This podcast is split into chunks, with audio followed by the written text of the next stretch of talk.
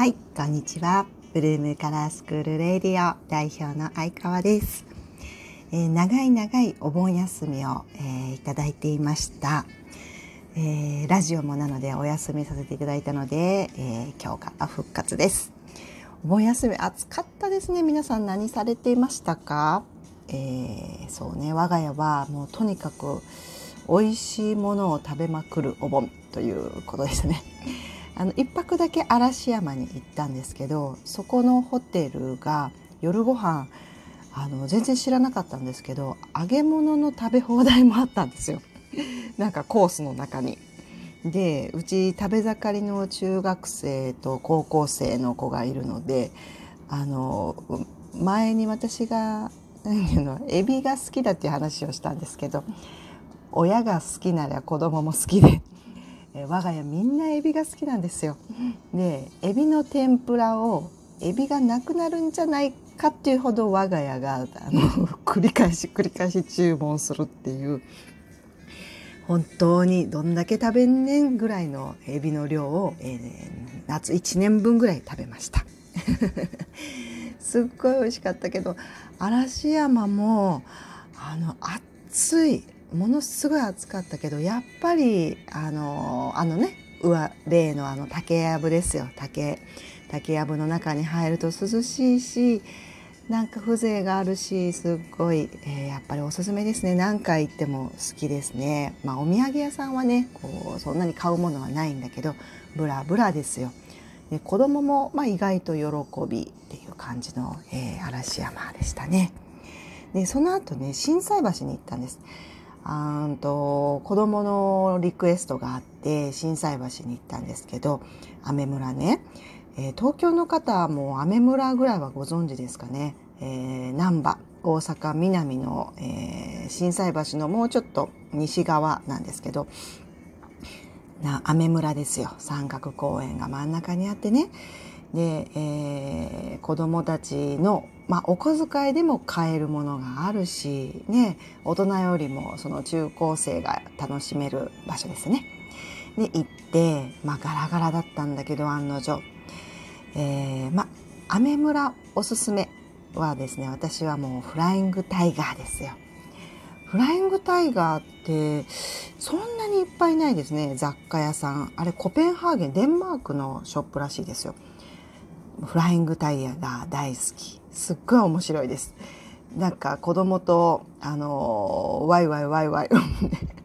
ワイワイワイワイあのもう大騒ぎしてましたがいろんな面白グッズがあるしあのパーティー面白グッズとかもあったりとか、うん。えー、の着色料すごそうなお菓子があったりもするんですけど、えー、すごい面白いですね。フライングタイがおすすめですね。ぜひぜひ行ってみてください。あとはね、えーと、ビッグステップはねやっぱりもう昔からあるじゃないですかあの建物。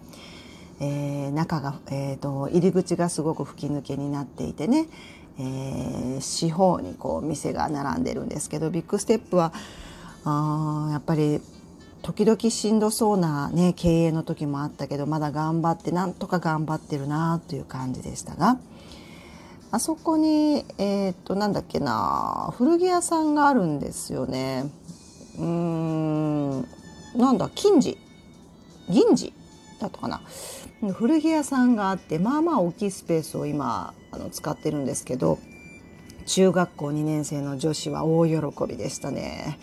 でやっぱアメ村にあるだけあって結構こう個性的だったりファンキーなものも多くって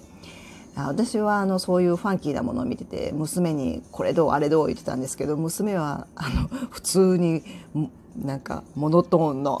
古着を買ってましたがそんなん古着屋じゃなくてもあんねんとか言いながら楽しみました。あそこもおすすめですよね、うん、中高生でもお小遣いで買えちゃうってまあそんなそんな雨村を、えー、楽しんだわけですね。で最後心斎橋のうんとなんだっけなファンキーモンキーバナナ。バナナシェイクとかのお店ですよ。今少し流行ってますね。インスタ映えするとこ。ファンキーモンキーバナナも行って、えー、ちゃんちゃんです。その後もまあまあ夜夜な夜な美味しいものを食べるっていう感じ。まあ我が家のお盆の生活でした。雨村ぜひぜひ行ってみてくださいね。さあじゃあ色の話をしていきます、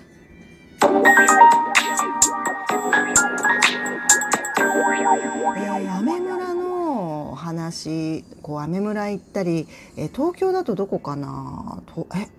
東京だとどこになるのかな？名古屋だと栄栄のちょっと裏通りぐらい。うん東京だとそうそうそうそらし原宿か。原宿。そうそこってやっぱり行くとなんかテンションが上がるじゃないですか大人も。なんかこうワクワクするしなんか買いたいなってなる。あれの秘密はえっ、ー、とじゃん。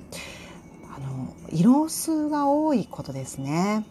ガチャガチャガチャガチャしてる建物の中にたくさんいろんな色のお洋服があっていろんな色の雑貨があってもうとにかく、えー、色が多い。そしてそれが狭い場所に、えー、たくさんあるので、まあ、目にめちゃめちゃ飛び込んできやすいっていうところですよね。まあ、1店舗でいうとあのドン・キホーテさんなんかは特徴的ですね。あやっぱりドン・キホーテさんってあのもう高いところまでも天高までいっぱいものが溢れてるのでもう見るのも疲れちゃうんですけどなんだかワクワクするででもデパートは逆にそんなに色数を使うとなんだかちょっと安っぽく見えたりとか、えー、子供っぽく見えたりしてそんな色使いはしないですよね。色数を減らすもしくは、えー、整えて色を色のありかを整えてすっきり見せるっていう方法になります。ま、その大きな違いですよね。でも逆に疲れるんだけれども、えー、人のワクワクさせるっていうのが、えー、そんな風な雨村や原宿みたいなところです。